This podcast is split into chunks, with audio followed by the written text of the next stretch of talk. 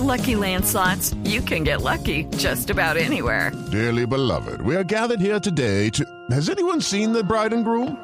Sorry, sorry, we're here. We were getting lucky in the limo and we lost track of time. No, Lucky Land Casino, with cash prizes that add up quicker than a guest registry. In that case, I pronounce you lucky. Play for free at LuckyLandSlots.com. Daily bonuses are waiting. No purchase necessary. Void where prohibited by law. 18 plus. Terms and conditions apply. See website for details.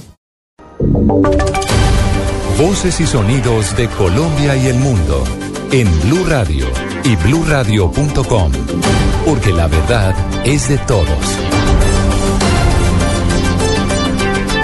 Roger Noriega, Otto Reis, funcionarios del Pentágono y de la CIA están detrás de un plan para asesinar al candidato presidencial de la derecha venezolana, para crear un caos en Venezuela.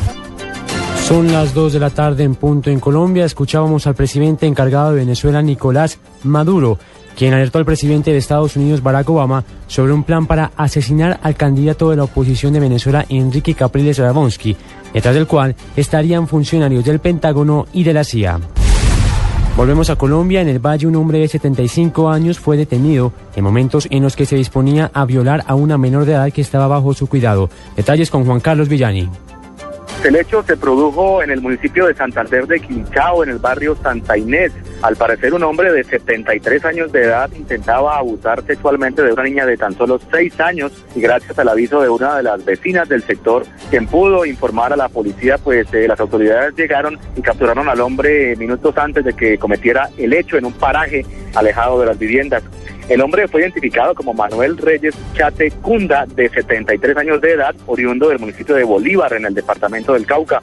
Esta persona fue dejada a disposición de la Fiscalía, quien en las últimas horas le dictó medida de aseguramiento en un establecimiento carcelario y en los próximos minutos se va a definir la pena a la cual podría pagar en la cárcel. La niña fue llevada a un centro asistencial y está eh, en este momento siendo eh, interrogada por algunos miembros del Instituto Colombiano de Bienestar Familiar en el departamento del Cauca. Juan Carlos Villani, Blue Radio.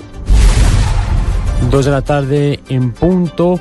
Volvemos también a, con información del Huila, porque las autoridades de Neiva capturaron a una, a una docena de menores de edad que estaban participando en peleas callejeras, al parecer organizadas con fines económicos. La noticia con Edgar Donoso.